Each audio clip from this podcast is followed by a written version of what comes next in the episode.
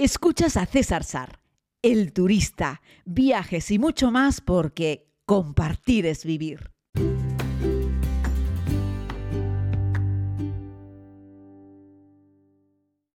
Saludos a todas y a todos, bienvenidos a un nuevo tiempo de podcast, les hablo desde Madagascar. Recuerden que estoy aquí invitado por los amigos de Asturlan, esta agencia de viajes global, aunque tienen sede en Asturias, que bella es Asturias, ¿verdad que sí? Y que bueno, te pueden llevar no solo a Madagascar, hacer el mismo viaje que estoy recorriendo yo, sino a cualquier otro lugar del mundo y no necesitas ser asturiano para contactar con ellos. Así es que os los puedo recomendar y por eso estoy en estos podcasts pues eh, diciéndoles eh, a toda la comunidad que me encuentro aquí con los amigos de, de que llegué por mi cumpleaños. Hoy el tema va de camaleones.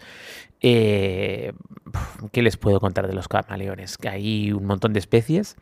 que hoy he podido ver el Furcifer, que a mí me recordó un poco a Lucifer, que es el camaleón más grande del mundo. En el planeta hay como 150, 160 tipos diferentes de camaleones más de la mitad de ellos viven en Madagascar y un montón de ellos son endémicos de Madagascar. Así es que si hay un lugar en el mundo en el que es fácil ver un camaleón, ese lugar es Madagascar. Estás en el sitio indicado. Es cierto que son reptiles, pero son unos reptiles muy diferentes ¿no? al resto porque tienen esa capacidad de perdón, cambiar de color, de mimetizarse con el entorno en el que se encuentran. Y realmente es así. Eh, todos los días en los que estoy aquí me han mostrado un camaleón, que hemos visto varios camaleones, ¿eh? no uno o dos, hemos visto más. Cada vez que el guía me señalaba con el dedo y me decía, ahí hay un camaleón, yo no lo veía. Pero no lo veía hasta que no me acercaba muchísimo, hasta que no me lo señalaban directamente con el dedo, yo no veía el camaleón. Y eso que aquí señalar con el dedo es de mala educación. Así que cogen una ramita o algo y te enseñan el camaleón. Porque yo de verdad es que no los veo. Si mimetizan perfectamente con el entorno y por lo tanto es, es muy difícil ver, ver camaleones. ¿no? Eh, y ya les digo, hoy vimos el mayor camaleón, eh, la, la variedad de mayor tamaño que hay en el mundo. Es enorme, la verdad es que sí. Y además pudimos verlo, porque era una hora propicia para eso, pudimos verlo comiendo, ¿no? Como extiende esa lengua, fluff, que, que, que no sé, la, distancia que me refiero, no sé la longitud que tiene esa lengua, pero es bastante más grande que el propio animal, ¿no? Y me contaba Tony que la lengua la tienen como enrollada en la garganta y hace como un efecto resorte, como que le da presión cuando abre la boca y suelta la punta de la lengua, que es como viscosa, que es lo que le permite eh, como chupar al insecto, atraparlo eh, eh, la lengua, en cuanto suelta esa parte viscosa, que es más gordita en la parte de delante de la lengua, sale disparada toda la parte de atrás. Eso es como que la suelta, fluff. Y luego la puntería que tienen, ¿no? Pues para poder acertar con el insecto que se quieren comer, ¿no? Y la verdad es que el bicho, aunque no es muy bonito, sí es muy curioso, ¿no? Y bueno, comen insectos, les encantan los, los saltamontes, los grillos, este tipo de cosas, es, es una cosa increíble, ¿no? Eh, pero bueno, pueden comer también algún que otro vertebrado, incluso eh, cuando en alguna época lo pasan mal, un camaleón se puede comer un lagarto también, ¿vale? Eh, usan la cola pues para, para, saber si hay algún depredador cerca y luego la usan también como si fuese una pata más, pues para poder caminar, poder dar estabilidad, poder moverse con facilidad por, por las ramas de los árboles. Ojo, son mucho más rápidos de lo que yo pensaba y las patitas tienen forma como de pinza, ¿vale? Eh, de pincita, es decir, tiene como dos partes la panza, las patas, y eso hace que encaje perfectamente con las ramas y ahí se mueven. Lo digo porque hoy vimos a uno que huía un poco de mi presencia y, se fue mm, rápido, o sea, bastante rápido, ¿eh?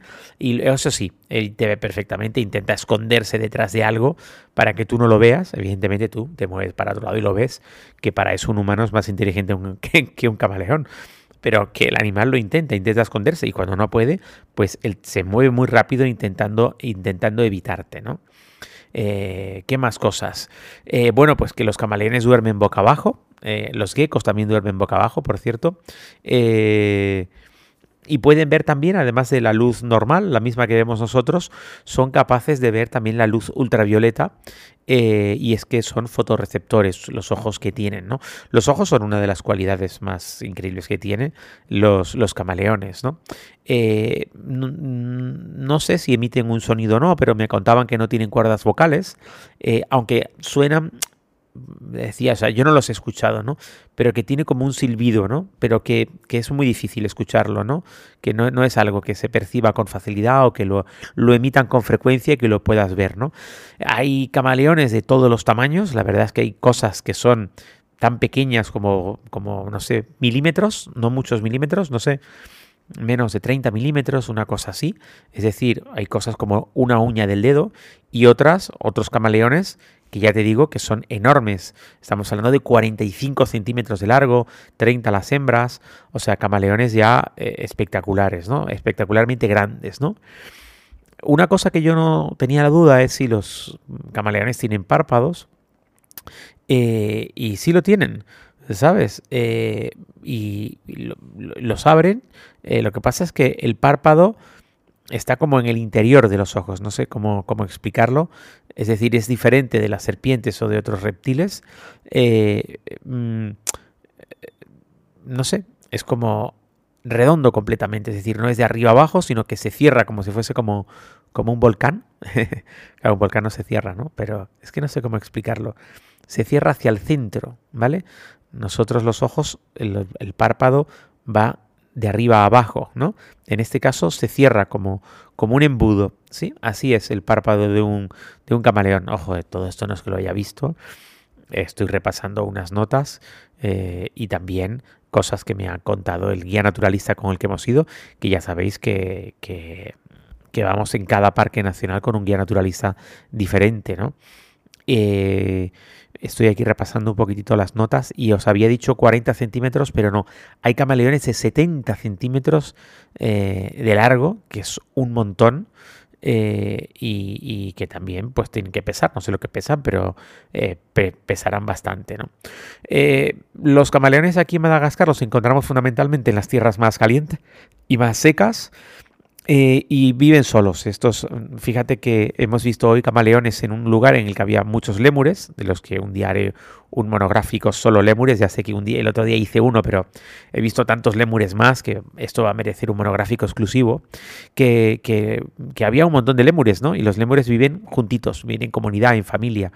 De hecho, vimos bastantes mamás eh, y una de ellas tenía gemelos, tenía dos bebés enganchados a su tripita y a su espalda. La verdad que fue una imagen muy, muy bonita, ¿no? Bueno, les decía que en este parque, además de ver un montón de lémures, había muchos camaleones, ¿no? Y, la verdad es que son muy, muy llamativos estos camaleones y los encuentras siempre solos, ¿no? Es decir, no, no, van, no van en comunidad, ¿no? Si no les metes prisa, como yo, que me acerco y se asusta y se va rápido, ellos generalmente eh, eh, van despacio, ¿no? Eh, si se moviese por el suelo, incluso levantan un poquitito la cola, para, porque no les gusta arrastrar, arrastrar la cola por el suelo, ¿no? Vamos, que es un animal que depende mayoritaria y exclusivamente de su, de su lengua, de una lengua magnífica, con la cual pues capturan a los, a los insectos, porque si no, de resto sería un bicho bastante poco Em, capaz de capturar presas, ¿no? Pero bueno, ojo, eh, que con esa boca, con esa lengua, ya él, se le puede alimentar muy, pero que muy bien, porque hoy le vimos precisamente a uno comer dos grillos, perdón, dos saltamontes, y la verdad es que era un auténtico espectáculo, parecía un documental, y grabé un vídeo que lo tienen en mi, en mi Instagram, ya sabéis, César Sar o Sar WordPress, ahí me tenéis para lo que queráis. Y ahí voy publicando contenido de los viajes, por supuesto de este de Madagascar. Estoy guardando en historias destacadas, es decir, podrás ver las historias que he grabado en los días pasados, aunque llegues hoy o aunque llegues cuando estés escuchando este podcast. Ese contenido destacado en Instagram estará ahí siempre disponible para que lo puedas ver. Y bueno, básicamente quería dedicarle un podcast al camaleón, que pobrecito no se suele llevar demasiados cariños, mucha gente les parece feo y mucha gente dice que bueno, que sí que cambia de color, pero cambian mucho de color, ¿eh? puede pasar del marrón oscuro al verde, al verde llamativo, ¿vale? En, segundos, es, es impresionante cómo lo hace, ¿no? No, no es, es un animal muy especial. Yo diría que es uno de esos animales eh, que parecen de otro tiempo, ¿no? que parecerían más bien prehistóricos. ¿no? Eh, y bueno, pues eso, esa lengua, ver sacar esa lengua a un camaleón ha sido una de las cosas más increíbles que he visto en el reino animal en un montón de tiempo. Ahora sí que me despido.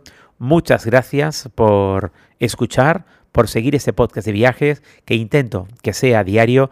Esta comunidad va creciendo.